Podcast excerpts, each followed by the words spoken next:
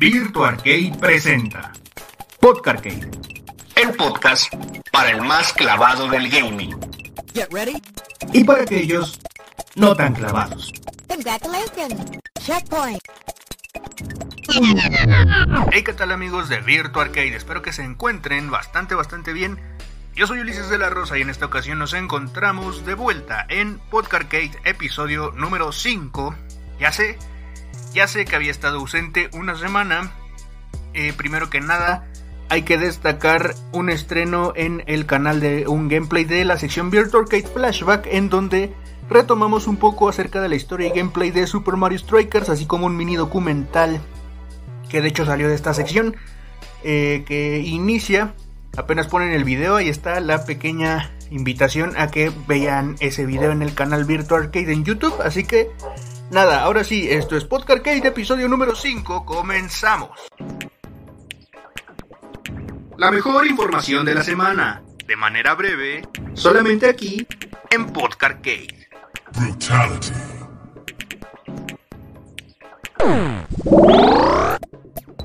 Videojuegos. ¿A quién no le encantan? Ponte atento y escucha la recomendación de esta semana. Solamente aquí en Podcarcade. Bueno, ahora sí, eh, después de esta larga semana en donde no hubo episodio, tengo que pedir disculpas por eso. Sinceramente, mis más grandes disculpas para los escuchas, para las personas que apoyan este proyecto semana con semana. Eh, la razón por la que no hubo es que sí lo grabé, sí se grabó Podcast la semana pasada, pero al momento de la edición tuve, problemas con los archivos y al final eh, se atrofiaron, se echaron a perder, otros se perdieron, audios faltaron, entonces eh, fue, fue un error.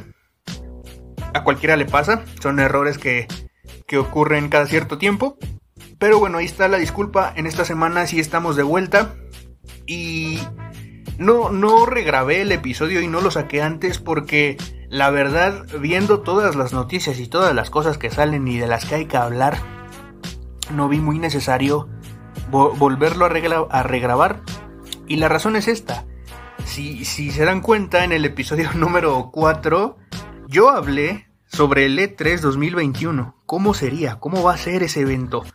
Y me adelanté una semana a todos los medios porque esa semana cuando yo iba a sacar episodio todos los demás medios comenzaron a hablar del E3, cómo va a ser, eh, empezó a salir información del E3 y fue así como de, o yo ya me adelanté, yo ya di eso, ya hablé de eso hace una semana de, de lo que todos están hablando ahorita, así que dije, eh, de- en este momento yo creo que voy a tomar mis reservas y, me voy a esperar hasta la otra semana para grabar el episodio, así que igual este episodio está saliendo un poquito de tiempo, un par de días después de lo que normalmente es el horario de Podcast una disculpa también por eso, pero eh, quiero que vean ¿no? la eficiencia de, de, de las noticias y de lo que cubro en este programa, porque me adelanté una semana a todos los medios de videojuegos y de noticias y de cosas de tecnología, geeks. Entonces, aquí ya saben que estamos al día.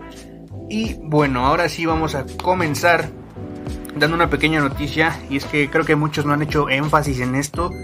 Porque se retrasó el remake de The Legend, de The Legend of Zelda, yo iba a decir, de eh, Príncipe de Persia y las Arenas del Tiempo. Prince of Persia, The Sands of Time. Así que eh, Ubisoft había publicado hace unas semanas un anuncio en donde decían que se retrasaba este nuevo aviso prácticamente. Puede ser por la pandemia, sí, están completamente en lo correcto, puede ser por ese, eh, eh, ese acontecimiento que a todas las industrias les afectó, obviamente a la de los videojuegos también. Pero uno de los... em, ¿Cómo decirlo? Uno de los factores por el cual lo retrasaron prácticamente es porque el título se ve con unos gráficos como de Xbox 360. Entonces, eh, digo, tal vez estoy exagerando. Tal vez se ve como de principios de Play 4 y Xbox One. O sea, no, no se ve como, como de nueva generación. No se ve como un remake. El cambio no es mucho. No le estoy tirando hate al juego, pero eh, gráficamente el cambio no, no es lo que uno espera de un remake de Príncipe de Persia, ¿saben? Entonces yo creo que van a mejorar ese apartado. Igual, Ya lo saben, los gráficos no son lo que les tiene que importar, lo que importa es cómo se juegue el título. Pero bueno, eh, yo creo que por ser Ubisoft y por estar recargado en este fotorrealismo gracias a los Assassin's Creed, a los Far Cry, a todo lo que realizan, eh, a sus series de Tom Clancy's, pues yo creo que por ser Ubisoft y por estar acostumbrados a meterle mucho budget al apartado gráfico de sus títulos, yo creo que van a mejorarlo. Igual si hubiera salido así como tal, tal, tal y como lo vimos en el E3 del año pasado en los anuncios del E3 digital que ocurrió, eh, yo creo que si el juego se hubiera jugado mejor que, que el original, el apartado gráfico para mí no hubiera supuesto ningún problema, pero ya se verá qué pase cuando salga. Ya se verá si sale para Nintendo Switch también, porque se estuvieron filtrando muchas eh, como carátulas de lanzamiento para Nintendo Switch. Así que eh, con, este nuevo lavado de cara en el apartado gráfico irá a salir también en Nintendo Switch. Eso es, esa es como, como mi duda. Eh, más este. como la duda que más me intriga, ¿no? Por así decirlo. Porque yo creo que con este apartado gráfico que tenía actualmente sí salía sin problemas en Nintendo Switch. Pero si, si cambia mucho el juego, yo creo que en algún momento llegaremos a perder ese lanzamiento en la híbrida de la gran N, ¿saben? Entonces, eh, no sé si me gusta mucho la idea, pero con que se juegue igual o mejor que el Príncipe de Persia original, que de hecho estarán viendo un poco de gameplay ahí de fondo en el podcast. Eh, yo creo que va a estar bastante chida esta situación. Y bueno, también pasando otra noticia rápida, ya menos dale Apex Legends en marzo, si no me equivoco, para la plataforma Nintendo Switch. No se han anunciado nuevos títulos por parte de otras compañías de momento. Empezamos el año, ya saben que principios de año es algo flojo para lanzamientos, pero ya salió Little Nightmares 2. Pueden ir a checarlo, hay demo en todas las plataformas. De hecho, la demo es una pasada. El título se ve que es una genialidad. De hecho, si no has jugado Little Nightmares, está disponible el 1, tanto en, en Play 4, en Xbox One, en Nintendo Switch, en donde quieras está disponible.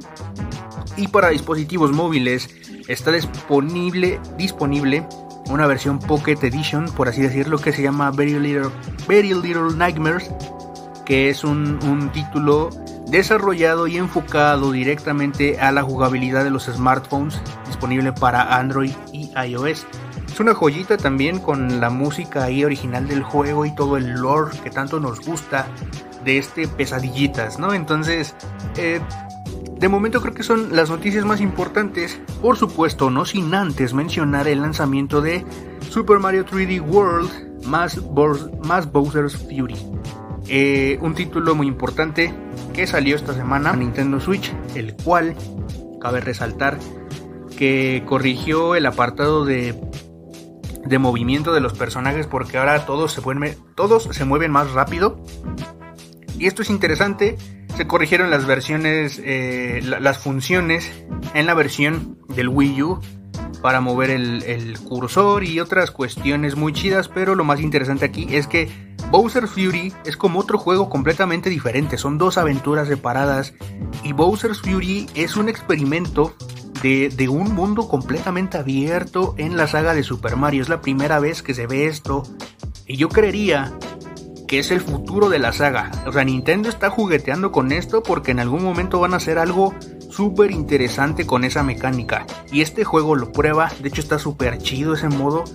Neta es algo que nunca antes había visto en un juego de Super Mario en 3D. Así que completamente recomendado, un juegazo. Ya lo saben, para los amantes de Nintendo.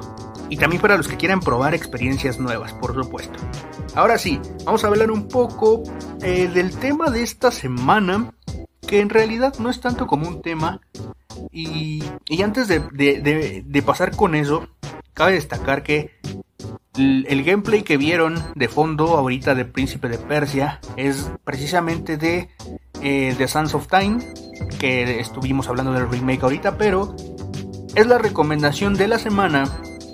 Y es que a lo largo de esta semana estuve jugando ese título. Estuve jugando la versión de GameCube, aunque originalmente pues jugué por primera vez ese título en el PlayStation 2. Cabe destacar que está disponible también para el primer Xbox. Pueden emularlo, pueden jugarlo en esas consolas originales, pueden jugarlo en PlayStation 3 y en Xbox 360. Entonces no hay como muchos límites, no hay como muchas trabas, pueden disfrutar de, ese juego. Yo la verdad ya tenía un montón de tiempo que no jugaba a, The Sands of Time. Y es una pasada. La movilidad, las mecánicas de juego, el, parkour es, es chulísimo porque muchos títulos después comenzaron a beber de estas mecánicas, como por ejemplo Darksiders 1 y 2 o, o otros títulos que utilizan parkour. De hecho, Darksiders 2 también lo está jugando esta semana en su versión de Nintendo Switch.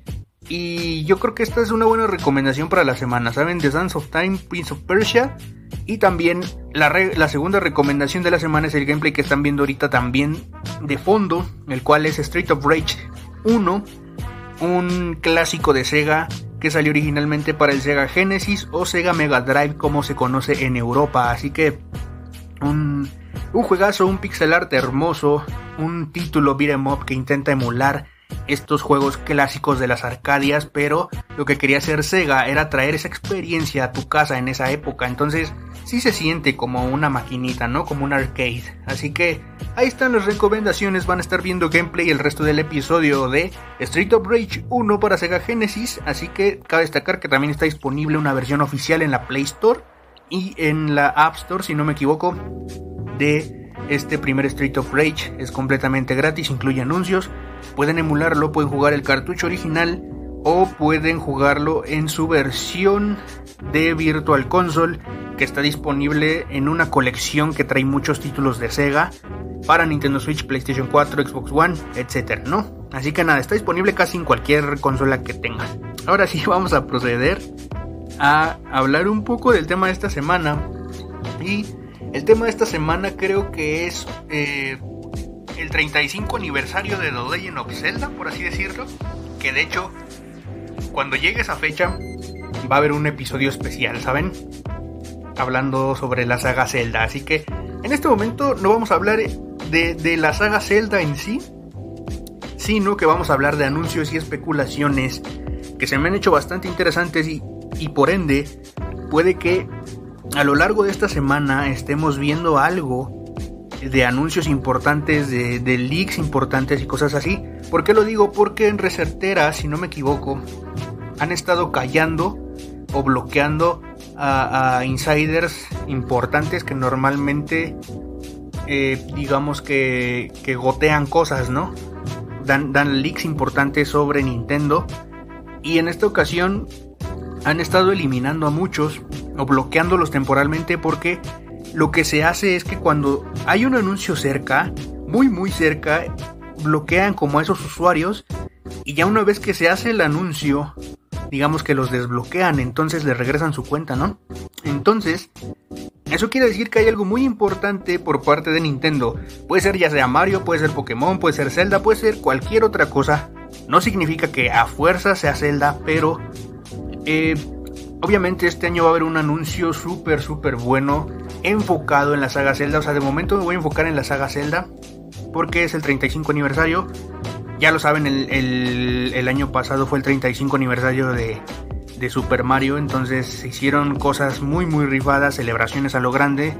Tal vez no como a Nintendo le hubiera gustado por la pandemia, pero se hicieron cosas muy chidas, ¿no? Entonces en esta ocasión con la saga Zelda, eh, me quiero poner a especular un poco. Y es que es muy posible que lancen una colección. Sí, esta colección puede ser Ocarina of Time, Majora's Mask y Twilight Princess, tal vez. Tal vez, solo por poner un ejemplo. O puede ser el port de eh, una colección que, que tenga Wind Waker, Twilight Princess y Skyward Sword. ¿Se imaginan que los tres vengan en una colección? Y Skyward Sword sería muy importante porque es el único juego de la saga Zelda que no ha tenido un, relanzamiento, un remake o una remasterización en HD. Es el único, ¿saben? Entonces, eh, no, no sé si este juego, porque estoy seguro que este juego va a salir, este juego va a salir este año y se los estoy diciendo en serio. Pero lo que no sé es si va a venir en una colección con Twilight Princess y Wind Waker o si te lo van a vender solo y en cambio los otros dos van a venir con otro juego añadido, porque estoy seguro que colecciones va a haber.